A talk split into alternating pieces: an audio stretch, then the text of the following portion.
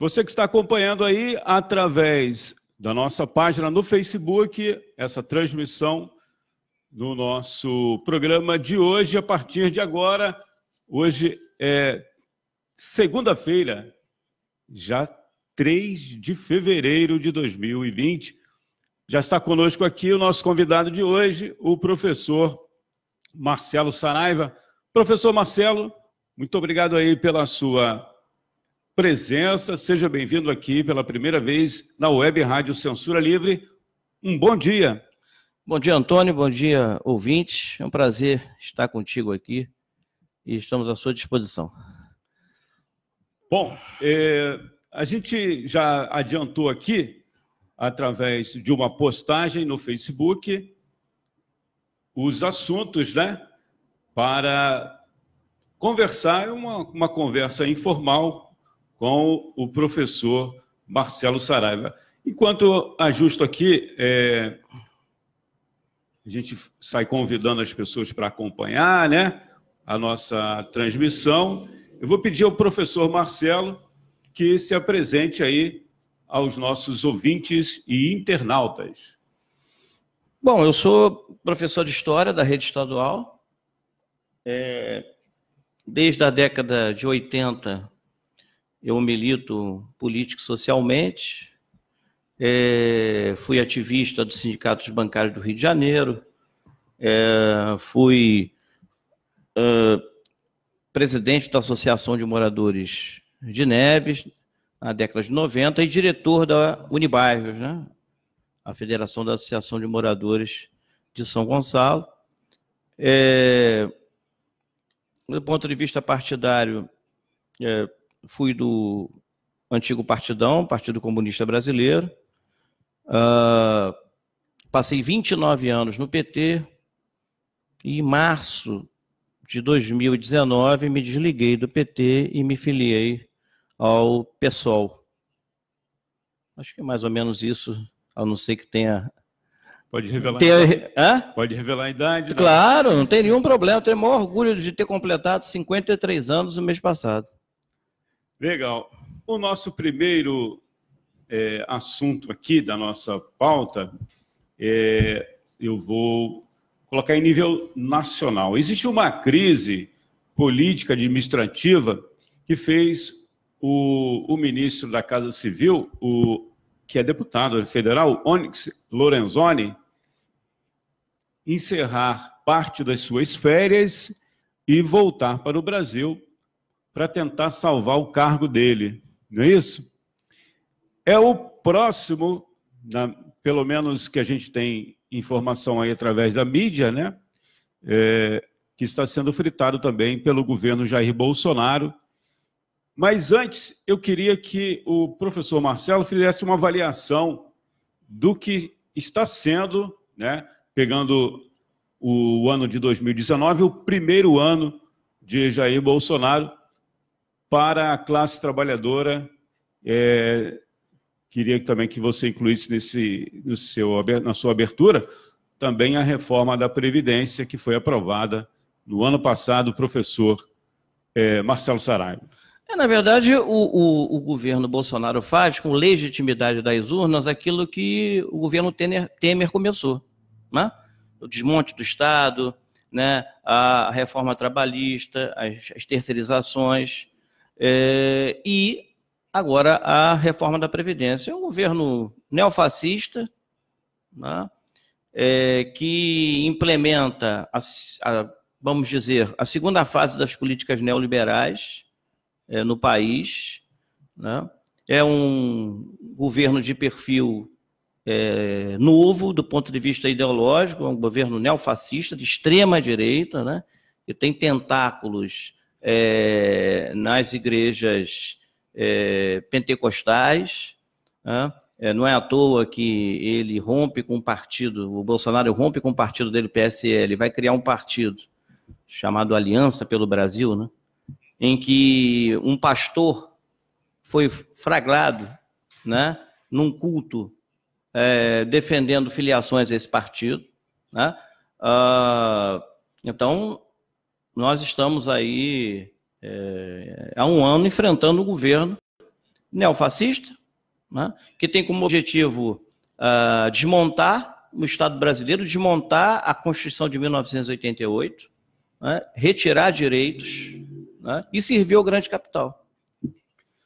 Você que está ligado aqui no programa Boletim Censura Livre, né, para quem não me conhece, eu sou Antônio Figueiredo e estamos conversando aqui no Boletim Censura Livre, como eu falei, com o professor Marcelo Saraiva. Para você participar conosco, não combinei nada com o Marcelo, né? É um amigo, a gente não precisa ficar combinando, olha só, nós vamos abrir para perguntas, a possibilidade. Não, o Marcelo a gente sabe que não tem essa de não responder. O código diário é o 21 99833 6490. A gente vai ter dificuldade para reproduzir áudio, principalmente se for um áudio muito longo, né? Que a gente está com um problema aqui num, num computador. Então, estamos usando aqui uma alternativa. Mas você pode mandar mensagens, né? É, se for curtinha, dá para reproduzir. E um minuto já está em bom tamanho. Perguntas, comentários aqui para o professor Marcelo. 998336490, ou então colocar aí no corpo do, da nossa transmissão, né? Nos comentários aí, a, a sua participação. A gente aqui agradece. Bom, eu vou abrir aqui é, o nosso, a nossa pautinha, né? A nossa pequena pauta aqui, falando desse início ele já abordou aqui o início do governo, né? E também a gente vai falar. Vamos começar falando sobre é, uma questão que tem a ver com a própria opção profissional do professor Marcelo, professor de História, né, como ele falou aqui, da rede pública de ensino estadual. A troca, é, Marcelo, de nome de civis para militares. Eu não tenho nome de cabeça aqui, é uma professora, eu posso até abrir. Quem me mandou foi o professor Oswaldo Nunes, o nome que foi trocado aí através de um decreto de lei, um decreto de lei é, do, do, do, secretário estadual de educação, trans, transformando, né, mudando o nome de uma escola que tinha o nome de uma professora para um ex-comandante da PM, já falecido, que é muito conhecido. Também não vou falar o nome dele, não falei o nome da professora, porque não tenho de memória. Também não vou falar o nome do, desse, desse ex-coronel já falecido. Qual é a sua avaliação em relação a, esse, a essa postura é, da Secretaria Estadual de Educação? É uma postura que é muito ruim, é reprovável, mas ela combina com um tipo de governo né, que foi eleito. É, o governador foi eleito em conjunto com Bolsonaro, né, é, apoia né, o ia saudoso da ditadura militar, né, é, e objetivamente é, é, a base, essa base social militar né, que o apoia, né, é, cobra o retorno. Um dos retornos é esse saudosismo aí que substitui nomes de figuras importantes da inte intelectualidade brasileira, da cultura brasileira, por nomes de militares. Eu participei é, de um governo municipal que fez o contrário. Né? Tirou o nome do ex-presidente ditador Castelo Branco e colocou o nome de um menino que havia sido assassinado na comunidade próxima, aluno da escola. Então, os governos, dependendo do seu perfil, eles fazem suas escolhas, né? Essa é reprovável, sem sombra de dúvidas, e tem que ser combatida é, com bastante energia. Tá com prestígio lá no pessoal de São Gonçalo, você, Marcelo. Que bom, né? É. Aqui, Minha nova ó, casa. Ah. O, eu não sei se é perfil ou a página. E daqui não dá para a gente saber de quem curtiu, né? Se é um perfil ou se é a página. Eu queria que seja a página, né? Pessoal de São Gonçalo, São Gonçalo contra Bolsonaro, outra é, que curtiu aqui, deve ser perfil. É... Bom, daqui está dando para ver. Isso. Movimento Socialista Gonçalense também curtiu essa transmissão. Que bom. E também acompanha a audiência de rádio, é bastante rotativa, Marcelo. Sempre falo pra, para os nossos ouvintes e os nossos convidados. A Denise Teixeira é jornalista, ela mora na Espanha, está acompanhando a gente. O Everaldo Cerque... de Cerqueira, a jornalista Deise Alvarenga, que também tem um programa aqui na emissora. É, o Paulo Faustino, que é jornalista, o Cristiano Silva Tavares e daqui a pouco a gente revela outras pessoas que estão acompanhando. Se você quiser postar aí, você que está acompanhando através do nosso site, clwebradio.com, clwebradio.com, ou então dos aplicativos, o aplicativo parceiro Radiosnet, ou então do nosso aplicativo exclusivo, pode mandar mensagens, como eu falei, de áudio e texto para o WhatsApp, daqui a pouco eu repito. Marcelo, é, tem uma disputa aí também é importante uma luta, melhor dizendo, da categoria dos profissionais de educação do Estado em relação é, à questão salarial. Né? Há quanto tempo a categoria está sem reajuste, é, seguidos os governos aí do Estado do Rio de Janeiro? É, nós, posso dizer nós, porque eu sou da categoria, estamos seis anos sem reajuste, sem reposição, não é aumento salarial sem reposição da inflação, que já ultrapassa, é, nesses seis anos, a casa superior a 30%. Né? E há, inclusive, emenda da bancada do pessoal né? É, para que haja um reajuste da categoria. E agora, na volta do recesso, né, que é essa semana da Assembleia Legislativa, nós vamos ver como isso vai ser, como vai se dar. Mas nós sabemos que a correlação de forças é, é favorável ao governador, né? e está se colocando aí uma greve de 24 horas no dia 11 de fevereiro, e eu não tenho nenhuma dúvida que só a pressão das ruas pode alterar o quadro, não só no plano estadual, como no plano nacional, né? É, dessas, dessas questões, né? Porque o que está em curso no plano nacional e estadual é o desmonte do Estado, né? A gente pode citar, por exemplo, né, a, a, o desmonte deliberado da SEDAI, com o objetivo de privatizá-la. Isso é claro. O que acontece, o que aconteceu na água agora, né, na, na, na, no fornecimento de água do, da capital e da Baixada Fluminense via Rio Guandu, né, tem é, é, é, origem na demissão de vários profissionais da SEDAI que tinham, entre outras atribuições, né, a responsabilidade de cuidar dessas questões aí para que a água fosse é, é limpa para uh, os moradores da, dessa região. Né? Então, é, é, importante a gente salientar que é, os setores populares, a esquerda em geral, precisa sair desse refluxo, precisa se mobilizar, se organizar e ir para as ruas. Né?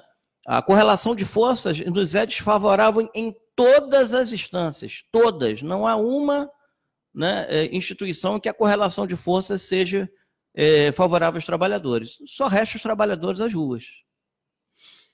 Olha aqui, o, o Movimento Socialista Gonçalense é uma página, pessoal, São Gonçalo também, é, e o São Gonçalo contra Bolsonaro. E também curtiu aqui, ó, a Loma, é isso? A Loma Dias, acho que é isso mesmo. É... Isso, é uma amiga, é, é uma grande amiga filiada do pessoal. Legal, legal. Já tem, né? Correligionários né, ligados a você lá no não. pessoal. Você que tem uma história no PT todo Não, ligados sabe, a mim né? não. Eu, nós somos um, é. um, Nós somos militantes como qualquer outro. Isso. O Cid Reis, também está acompanhando aqui, também incentivador um aqui do, do projeto da Web Rádio Censura Livre. Bom, eu vou voltar à questão nacional, se você me permite, professor Marcelo. Aqui também é, sofrendo ataques, isso aí mais internamente, né? O presidente da Câmara atacou diretamente aí o, o Rodrigo Maia atacou diretamente o Abraão Van Traim, acho que é mais ou menos isso, é. né? O, ministro Trapalhão aí, tem uma, uma crise na, na, conta dele, que já é a questão do Enem, sem falar na, nas sandices e equívocos que ele vem cometendo aí ao longo da sua trajetória, também fazendo essa mesma política aí que o Marcelo falou na questão é, da militarização, infelizmente, das escolas estaduais. É, é bastante triste essa situação. Bom, você acha que esse ministro ele é, pode cair ao longo aí desse ano de 2020 ou ele está prestigiado? Todo mundo gosta dessa palavra, né? Prestigiado e não tem nenhuma condição nesse momento aí de sair do governo Bolsonaro. Por favor, Marcelo. É, esse ministro da Educação é um retrato do que é o conjunto do governo, né? É, você tem uh, claramente setores é, incompetentes do ponto de vista técnico, como é esse ministro da Educação, né? Você tem setores militares, você é, tem setores neofascistas, enfim. É, é, é um conjunto de, de, de, de, características desse governo né, que formam né, a, um governo de caráter conservador. Mas eu queria voltar quando você fala do presidente da Câmara, Antônio, se você me permite, eu queria colocar uma questão que uh, a condução do país está sendo disputada pelo lado de lá. Mas o que é o lado de lá? A direita a extrema-direita. Porque veja bem, quando o Bolsonaro ele diz que os indígenas, acho que foi mais ou menos assim, os indígenas quase estão virando seres humanos, né? O que, que o, o Bolsonaro quer com isso? O Bolsonaro ele quer consolidar a sua base de extrema direita. No contraponto a isso vem a direita liberal, que aí entra o Rodrigo Maia, que faz críticas ao ministro, abertamente ao ministro da Educação. Há uma disputa do lado de lá, de viés da direita liberal e da extrema-direita, já avisando 2020. É claro, aí você pode colocar nessa direita liberal disputando o espaço da centro-direita com Rodrigo Maia. Você tem o Huck, você tem o Sérgio Moro. Né? Então você tem uma disputa interna no governo, você tem uma disputa é, via Rodrigo Maia, via figuras como Luciano Huck, já pensando em 2022. Tem uma disputa. As contradições do lado de lá faz com que várias, vários agentes comecem a se colocar na disputa de 2022. Bom, tem um comentário aqui da Aloma Dias, né, que é, curtiu aqui a, a nossa transmissão. Parabéns à Web Rádio Censura Livre por entrevistar professores, devemos é, valorizar o conhecimento, sobretudo esses profissionais. Agradecendo aqui o comentário da Aloma Dias, foi até a Deise, né, a jornalista Deise Alvarenga, que me alertou aqui para esse comentário. Ah, ah. Já é, quer fazer alguma observação? Não, um abraço para a Aloma. A Aloma é uma, uma mulher militante do pessoal, tem muito potencial, né? Está muito ligada nas questões aí é, do país, da própria cidade, né? É uma, uma, uma, uma militante recente, né? Da, do movimento partidário, político, do pessoal, e tem potencial extraordinário. Um abraço, Aloma. Quem sabe ela também pode ser entrevistada aqui, né? Da Web Rádio Sim. Livre né, para o nosso programa. Vamos conversar aí com, com ela. É, e a gente aqui agradece as pessoas que estão acompanhando é, e também participando. Marcelo, é, em relação, quer dizer, fugindo um pouquinho só da pauta, né? Coisinha pequena. Você fez um comentário sobre uma feira nordestina lá no bairro de Neves. Você mora lá ainda, né? Moro, moro. Mora lá em Neves. Moro. Para quem não conhece, que pode estar acompanhando aí de outro estado, ou também a Denise. A Denise conhece, a Denise Teixeira, lá da Espanha, ela conhece. Ela foi é, profissional aqui, brilhante profissional do Jornal Fluminense, é, jornalista, repórter do jornal e conhece né, a cidade, São Gonçalo. Neves é um local que não precisa nem chover, né? Passou um carro, jogou água, a, a, a rua principal já alaga. Aí você fez uma crítica aí a essa situação, né? O município construiu lá uma, um, vamos dizer assim, uma estrutura e você questionava se há a possibilidade aí de as pessoas que estarem acompanhando lá o, a feira, né? No final de semana, é louvável, uma atração, feira nordestina, fica perto é, ali do Instituto Federal do Fluminense, Instituto Federal do Rio de Janeiro, não é isso? Uhum. No campus ali. E será que foi, eu acho que o questionamento seu foi esse, será que foi colocada alguma estrutura para, pelo menos, avisar essas pessoas, olha, cuidado com chuva aí que essa região enche? É, Antônio, é, na verdade, essa, esta madrugada choveu, né? E Neves mais choveu uma muito, muito. E Neves mais uma vez, principalmente as vias principais, né, ali Oliveira Botelho, Alberto Torres, a Rua Floriano Peixoto, né, que é ali conhecido como Rua da Covanca, é, ficaram inundadas. O grande questionamento não é se criar uma feira nordestina. Eu acho que fundamental, né?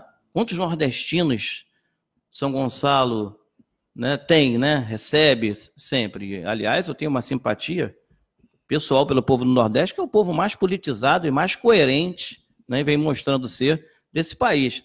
A questão não é a construção em si, a questão é que a Associação de Moradores de Neves, e aí, que eu ainda mantenho vínculo, né? participo das reuniões como sócio. Inclusive, você ajuda aí, desculpe de interromper, com pautas passando para a gente aqui lá da associação. Sim, sim. Nós temos, desde maio do ano passado, né, uma discussão sobre a questão das enchentes. Fizemos três assembleias específicas sobre a questão das enchentes, a comunidade vem apoiando. Né? Nós, inclusive, convidamos um professor da UF na primeira assembleia temática sobre as enchentes. Ele colocou aí um, um, um para nós um projeto que ele havia apresentado para o governo municipal alguns anos atrás. Ou seja, tem saída para resolver a questão das enchentes de Neves. Né? É, nós tentamos diálogo com o prefeito, né, enquanto associação, com, a, com o presidente da Câmara, enfim é, é, a coisa não se concretizou, né? a coisa não, não evoluiu. Então, a, a construção é, da feira nordestina é muito bem-vinda, né? mas é, deveria ter né, um, um, um, trabalho de uma obra de infraestrutura de saneamento nas vias principais de Neves, até porque quando caiu uma chuva, como caiu de madrugada, né, fim de tarde, é muito comum, verão, né, a feira que funciona sexta e sábado e domingo está inviabilizada, porque ninguém vai conseguir chegar. Né? Então, é muito complicado né? fazer uma obra como essa sem uh, resolver o problema das enchentes do bairro de Neves. Aliás, para finalizar, Antônio, eu gostaria até de parabenizar o presidente da Associação de Moradores de Neves, o Sidney Vale, que escreveu um artigo no, no Facebook crítico a isso, muito bom. Né? é, colocando todas essas questões, né? É, e os moradores do bairro né, também têm essa mesma leitura. Algumas figuras né, do bairro, em que a gente vem acompanhando pelas redes, em contatos pessoais, também têm essa preocupação. Né? Aliás, a associação é, vai procurar, a associação vai procurar nos próximos dias os trabalhadores né, das, das das tendas, né, ali da, dos quiosques, melhor dizendo, da Feira Nordestina, para ganhá-los para essa luta, né, para cobrar do poder público a resolução das enchentes no bairro. Bom, também estão acompanhando aqui o é, Leone Pegorim, Leônio Pegorim, que é lá de Santo Antônio de Pádua, na, no Noroeste Fluminense. Como a maioria sabe, eu tenho uma ligação, tenho parentes lá, a minha mãe já falecida era de Santo Antônio de, de Pádua, né? Tenho tias lá, Pádua e Miracema, e primos que eu é, considero como irmãos. Ana Cristina Dias, professora, né? Professora Ana Cristina, um beijão aqui para ela, trabalhei com ela é, numa empresa de comunicação, hoje ela é professora, está sempre acompanhando a gente. O Davi da Silva também, e diz aqui, ó, bom dia, um abraço aqui para gente. Valeu, Davi. Ele é lá de Itaboraí, também trabalhei com ele. Bom, Marcelo, é, a gente vai e volta, né? Vamos voltar a essa questão nacional. Na semana passada, as centrais sindicais é, fizeram uma reunião, um encontro em São Paulo, na sede do DIEESE, né? E tiraram o Dia Nacional de Lutas, né, com paralisações, essa construção para o dia 18, deixa eu só confirmar, 18 de março, né, Dia Nacional de Lutas, tirado aí. Tem um calendário extenso, a gente entrevistou aqui o Paulo, Paulo Barella, né? Eu falando Barrela, Barrela não, é Paulo Barella, né? da CSP Colutas, e ele falou aí dessa agenda nacional, né? Esse calendário nacional para a construção não só do dia 18, mas também o Dia Internacional da Mulher, que é o 8 de março, mas especificamente esse Dia Nacional de Lutas, qual a avaliação que você faz? É o início de uma possibilidade aí de uma greve geral contra esse governo? Olha, é, nós temos acúmulo suficiente de insatisfações do ponto de vista da classe trabalhadora com esse governo para é, fazer esse tipo de, de manifestação, de uma greve geral. Né?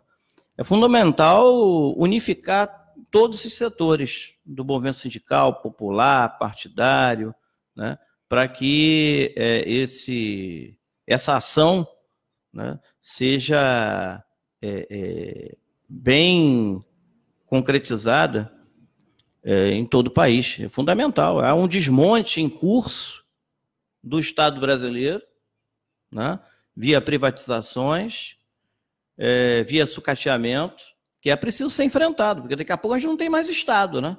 E fundamentalmente, quem precisa de Estado, quem precisa do público, são os mais pobres. Né? Então é fundamental é, haver uma unidade para enfrentar isso. Então é, é, é, é bem-vindo essa, essa a organização dessa greve, dessa, dessa manifestação, né? Dessa greve geral.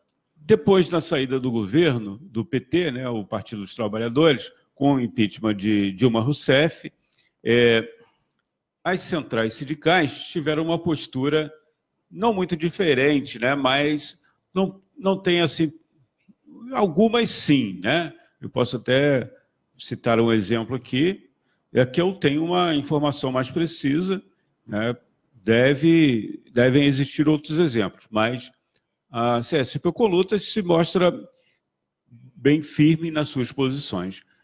Agora, as outras centrais, elas ainda estão titubeando se é esse o momento de levar a população às suas lideranças, porque a CUT hoje, a Central Única dos Trabalhadores, reúne os, ma os maiores sindicatos. Né?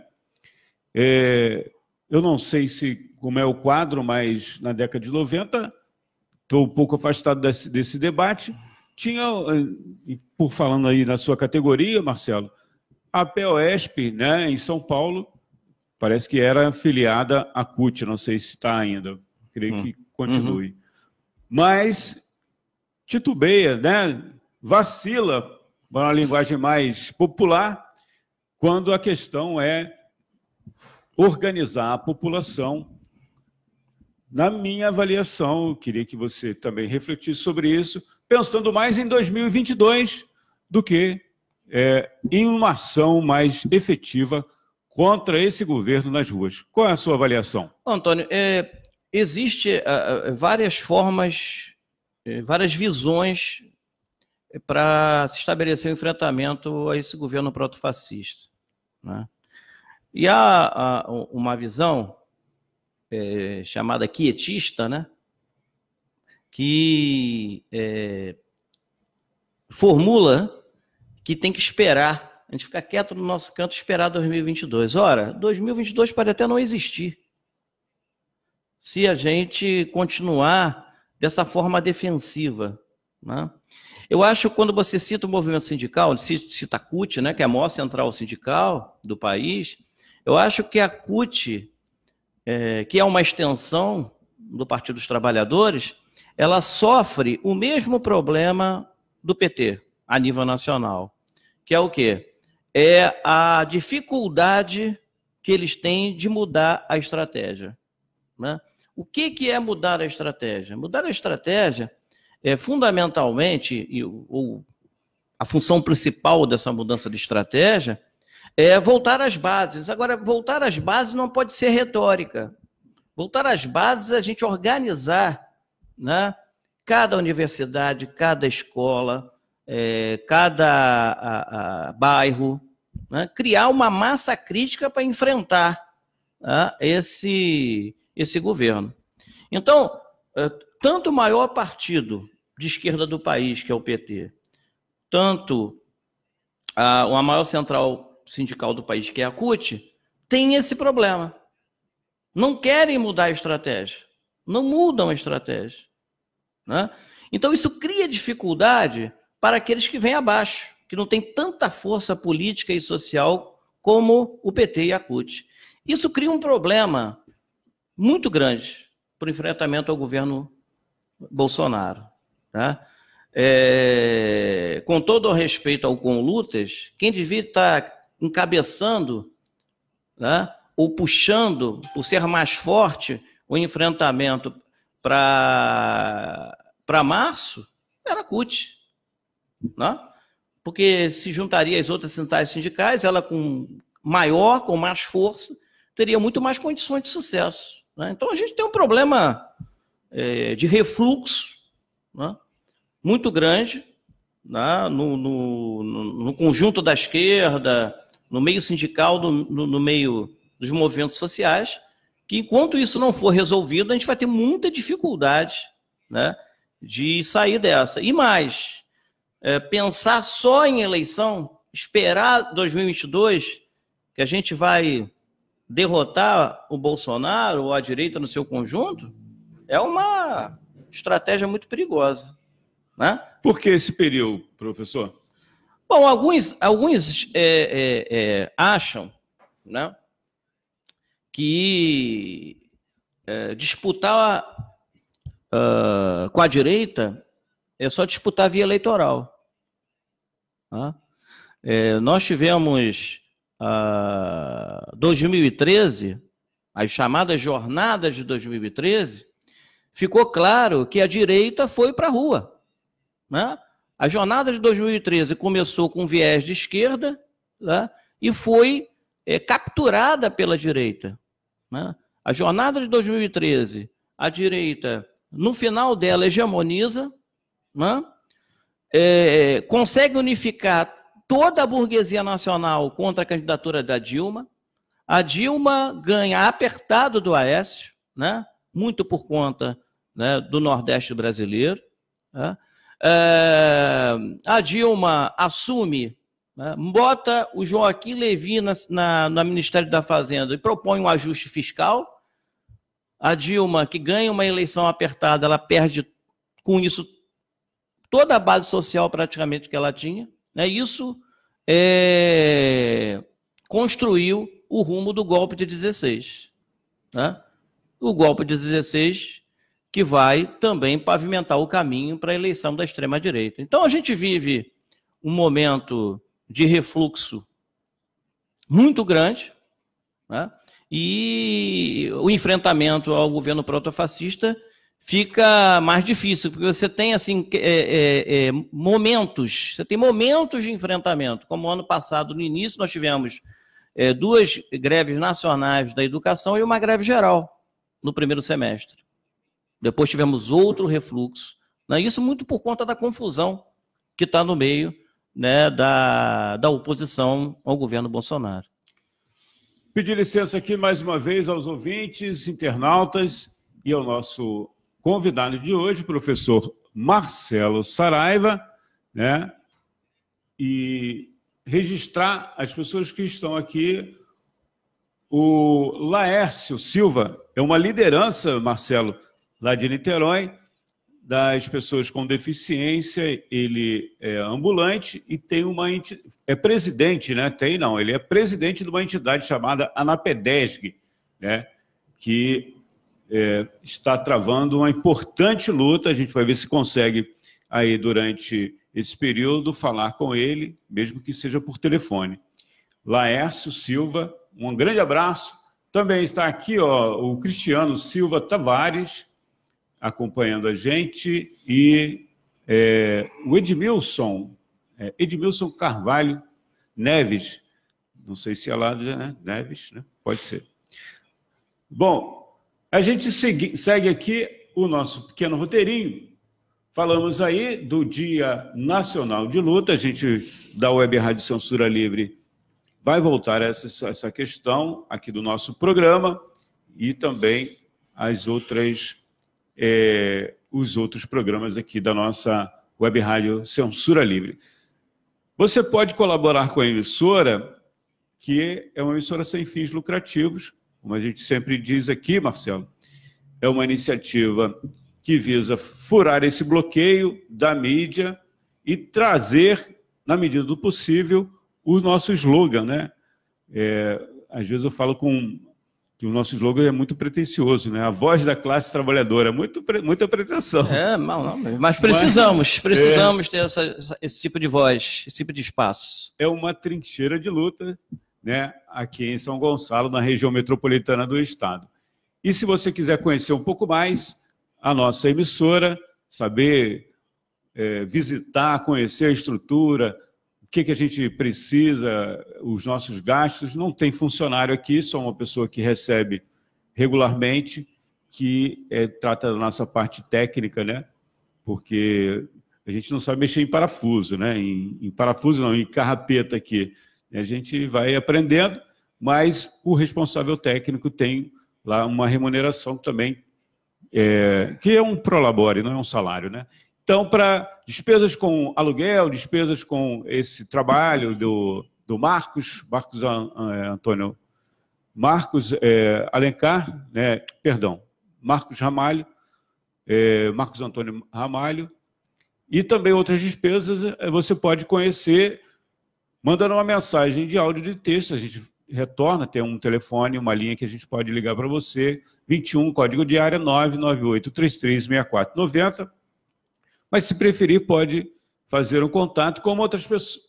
Pode fazer um contato, pode fazer também um depósito ou uma transferência para a nossa conta. Como a gente fala aqui, ó, tem um grupo de apoiadores que recebem a prestação de contas mensalmente e a gente sempre agradece a esses apoiadores.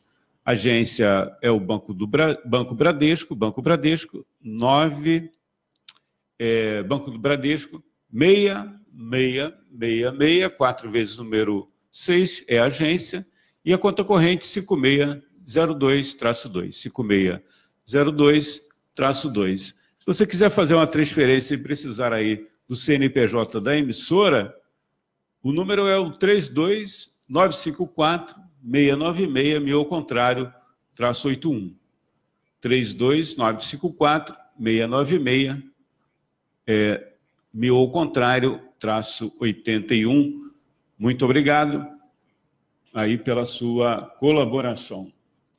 Bom, nós falamos da questão salarial.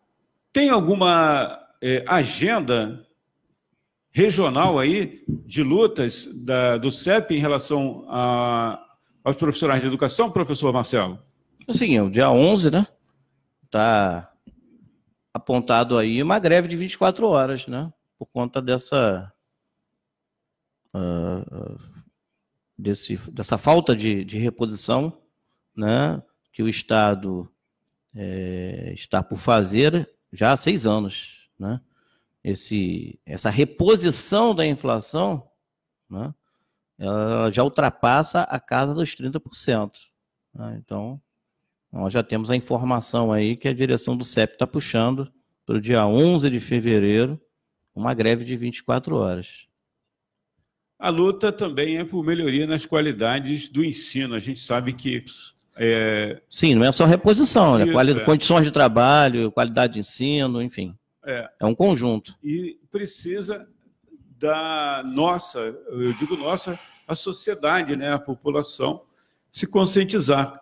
Se o professor tem um salário melhor, consequentemente, né, Marcelo, ele vai poder se preparar melhor, não é isso? Poder frequentar e ler mais. Claro que é, todo professor se dedica, sim, independente é, do seu salário. Mas se tiver um salário justo, digno, com mais facilidade ele vai se preparar, até porque, se atualizar. Até porque, Antônio, o professor não trabalha só na sala de aula, ele trabalha pesquisando em casa, preparando prova, corrigindo prova, corrigindo trabalhos, enfim, né? Uma jornada é, muito exaustiva. É, só para os ouvintes e você terem a ideia, um professor do Estado que entra hoje, concursado, professor 16 horas, tem um salário de R$ 1.194, praticamente um salário mínimo. Né? Qual é a motivação que o profissional tem, né, entrando agora no Estado, né, é, para trabalhar com um salário desse? Não tem mínima condição. Né? Você vê, inclusive, para citar um exemplo, no contraponto, no estado do Maranhão, por exemplo, eu vi a notícia hoje que o piso do professor vai para 6 mil e poucos reais. É um troço né, é, completamente é, é, é, extraordinário né, em relação ao resto do país. Bom, tem mais alguma questão regional que você gostaria de tocar para a gente entrar num assunto aí palpitante, que é a sucessão municipal? Não, acho que na questão estadual a gente tem que, a sociedade como um todo tem que apoiar fundamentalmente a luta dos profissionais de educação, né? por melhores condições de trabalho de reajuste e também devemos ficar atentos ao desmonte da SEDAI, que tem como objetivo fundamental a sua privatização. Acho que a sociedade tem que perceber que nenhum serviço que anteriormente foi privatizado, como o setor de energia, setor de navegação, setor de telecomunicação, né, cumpriu o papel é, que os privatistas é, colocavam, né? Melhorar o serviço, diminuir a tarifa, enfim, mais investimentos, nada disso aconteceu. Foi só para enriquecer o bolso de quem comprou. Né? Então é fundamental a gente é, fazer também um trabalho de enfrentamento aí à privatização da SEDAI. Eu queria que você falasse em relação à questão é, municipal.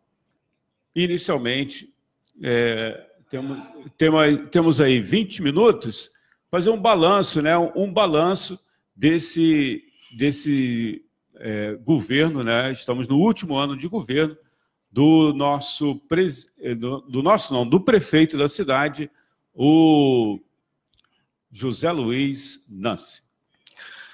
Olha, Antônio, o, o, prefeito Nance ele é, ele é uma extensão da mesmice administrativa dos, dos prefeitos anteriores.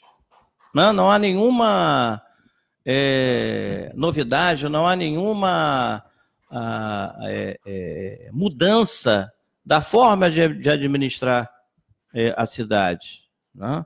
Ah, é um governo que, é, do ponto de vista ah, dos setores é, fundamentais, setores públicos fundamentais, como saúde, educação, transporte, né, não oferece nada de novo para a sociedade. Eu acho que é fundamental é, para as eleições desse ano é nós é, elegermos prefeitos, um prefeito, melhor dizendo, que tenha como objetivo mudar a forma de administrar essa cidade, né? E mudar a forma de administrar a cidade não vai ser estabelecido né, por setores de direita. Né? Nós temos que, eh, que eleger um governo de esquerda que tenha um programa para transformar essa cidade né, e um, prefeito que tenha um perfil para conduzir esse programa. Você está ligado aí no programa Boletim Censura Livre, da Web Rádio Censura Livre, a voz da classe trabalhadora. Bom, em relação a essa questão da sucessão, tem um setor, tem um setor que já está dividido, né? Estou falando do setor que a gente tem mais interesse aí, que é o perfil da emissora, que é a esquerda, né? O PT tem um nome imposto lá pelo presidente regional do partido, que foi prefeito na cidade vizinha de Maricá, que é o Washington Coquá. Mas existe uma resistência aqui. É, eu sei que Marcelo é, não é do PT, ele está no PSOL e não vai tratar da questão do PT aqui. Mas em tese, isso enfraquece essa possibilidade de um nome único. Hoje se fala aí é, nessa possibilidade de uma aliança, mas outros acham que não. É, brigas internas, já falamos aqui quando tivemos a conversa com o pré-candidato do PCdoB, o Isaac Ricaldi. Ele também não quis entrar nessa questão, mas na sua avaliação, Marcelo, isso enfraquece a luta aí dessa esquerda, já essa divisão interna? É, na verdade, é, Antônio, a gente tem que, no município de São Gonçalo, é, ter unidade, mas é, tendo como referência fundamental o enfrentamento que a gente vai ter que fazer na questão nacional, porque essa eleição municipal sinaliza para ser polarizada, tendo como referência né, a, o desmonte do Estado estabelecido não só pelo Bolsonaro, como pelo governador Wilson. Então, nós temos que ter é, uma unidade na esquerda, que é necessária, que é fundamental, que é ideal, mas não pode ser uma unidade de retórica. Né? Tem que ser uma, uma, uma unidade na prática. Né? Então, tem que ter alguns critérios. É, eu imagino que nós temos que ter um programa extremamente radical para mudar essa cidade, que passa né, por aproximar o povo das decisões do governo. Então, uh, acredito que tenha que ter eleição, voltar a ter eleição para diretor de escola, voltar a eh, ter é, eleição para diretor é, de unidades de saúde, né? é, implementar o orçamento participativo, né?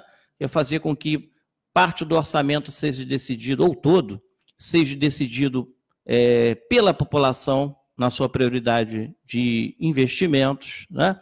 Temos que criar uma empresa pública de transportes com tarifa zero, temos que criar uma empresa né, de coleta de lixo para evitar essa coisa de cada, cada ano, por conta dos interesses, tem uma empreiteira.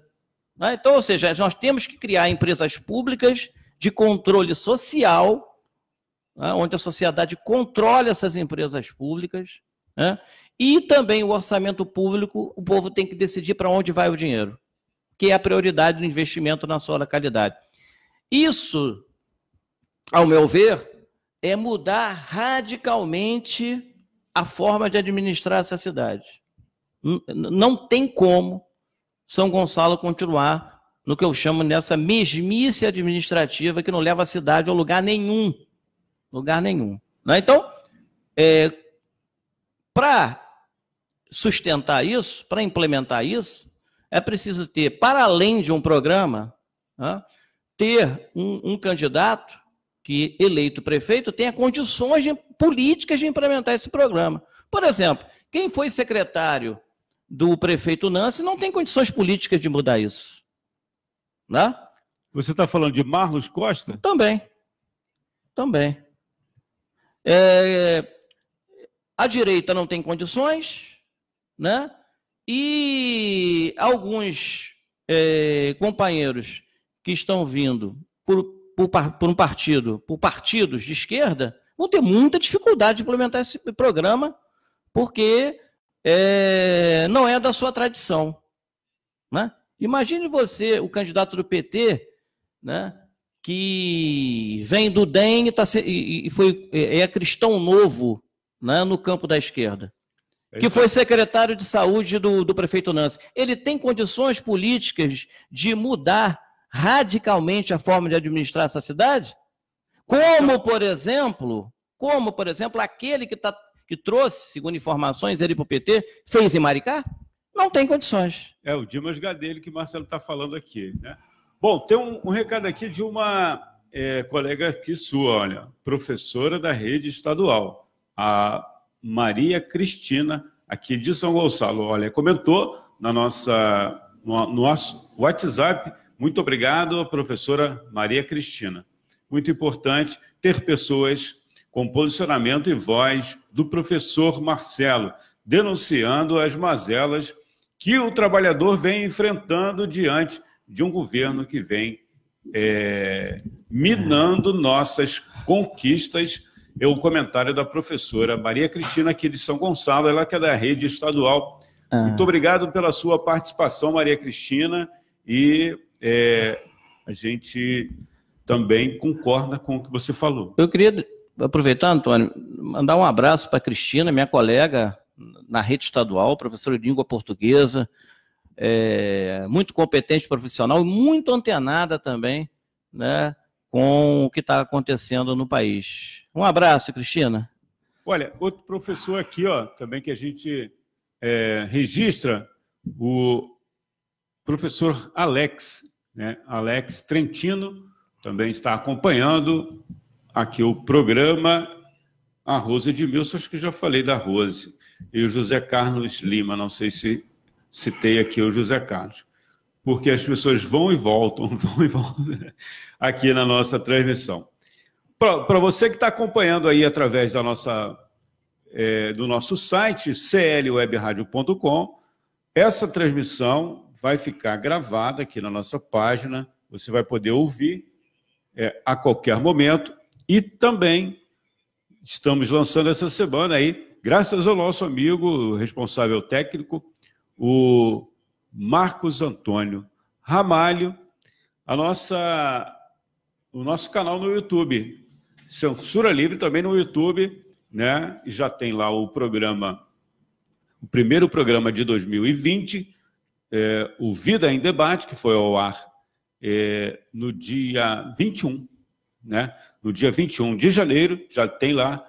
Você entra lá no, no YouTube e escreve é, censura livre, censura livre no YouTube, tem pouca gente inscrita, acho que não, não deve chegar a cinco, mas a gente espera em breve também aumentar o número de inscritos. Se você se inscrever né, no nosso canal, coloque, é, acione também o sininho para ter as novidades aí. Muito, é, muitas pessoas acompanhando aqui, Marcelo, e a gente pede, você que está acompanhando, então deixar um alôzinho para a gente citar aqui, né? Ó, Rita Lima, o Jorge. Jorge. É, não dá para decifrar aqui, tá? De, é. Jorge Von e o Ricardo Pereira também nos acompanhando aqui no, no programa, essa transmissão. Bom, em relação à questão da sucessão, a gente sabe que vai ter uma disputa bastante ferrenha a partir desse ano para o legislativo municipal, né, professor Marcelo? Sim. Porque hoje a lei em vigor para este ano em relação à disputa de vereador, né? Você sabe, esse ano tem eleição para prefeito e vereador aprovada há não sei quanto tempo aí atrás, esse ano não pode haver coligação na proporcional. Então, os partidos eles precisam, para eleger alguém, tem, tem que ter uma estrutura interna, né? Claro que quem larga, larga na frente, entre aspas, é quem tem mandato, né? Que tem o poder da máquina de colocar, infelizmente, é a realidade, uma bica d'água com um, um, sei lá, uma ajuda aqui, uma ajuda ali. Infelizmente, a política ainda é isso aí. É, é um terreno vamos dizer assim, que não representa, na minha avaliação, é, as necessidades do povo. Mas concorrer é importante, mesmo que seja para denunciar essa farsa aí. Qual é a sua avaliação deste ano para essa disputa em São Gonçalo? Né? 27 cadeiras aí em disputa. É, Antônio, é, é por isso que é fundamental é, essa discussão da eleição majoritária, né? porque ela é que determina, inclusive, né, a composição da Câmara de Vereadores. É só para completar a, a, a minha fala inicial, eu vejo como pré-candidatos a prefeito só dois nomes que podem estar cumprindo essa tarefa programática, né? que é, são os pré-candidatos, o professor Josemar, do PSOL, e o próprio Isaac Ricaldi, que veio aqui no seu programa. Né? Eu vejo esses dois nomes com perfil de, de conduzir a possibilidade dessa é, é, mudança radical de administrar a cidade. Em relação à, à Câmara Municipal, é, como você mesmo disse, não haverá mais é, esse ano a coligação proporcional. Todos os partidos vão ter que completar sua chapa, inclusive com a cota de 30% de mulheres. Né? É, os partidos estão, obviamente, já se mexendo para cumprir essa tarefa, mas eu acho que isso tem um componente é, positivo. Né? Os partidos é, menores, os partidos mais ideológicos, né? com pouca estrutura, com menos estruturas, vão ter condições de eleger vereador esse ano. Então, eu estou muito otimista em relação a, aos partidos do campo da esquerda para tentar aí é, diminuir a correlação de forças desfavorável né, da atual é, legislatura, né? Hoje você tem só professor Paulo do PCdoB como vereador do campo da esquerda. Isso é muito pouco, né? Numa casa com 27 vereadores. Então eu acredito que a gente possa aí é, ter condições de todos os partidos do, do campo da esquerda né, é, fazer pelo menos os 10 vereadores, né, que já é, seria um salto muito grande, algo inédito na cidade. Legal, estamos indo para a reta final do programa e é, depois tem a participação. A gente encerra essa transmissão e vamos começar uma outra transmissão da live especial para a participação do Heitor Fernandes no, no quadro, perdão, Aulas com Filatelia. A gente pede para você acompanhar também é, a partir das 10 horas.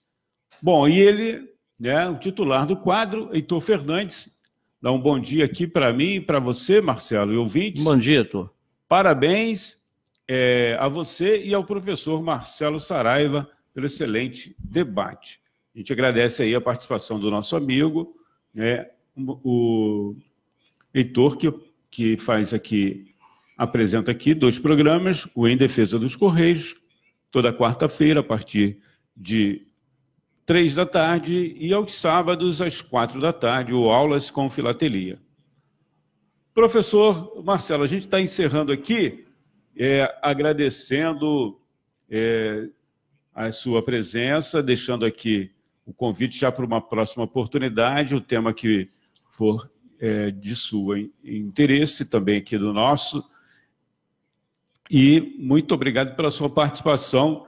Queria que você deixasse a sua mensagem final aí e continue ajudando, mandando essas pautas aí da, de São Gonçalo, especificamente né, lá do bairro de Neves, né, que você tem uma relação é, muito grande aqui na cidade. Com toda a cidade, mas em particular é, Neves, né?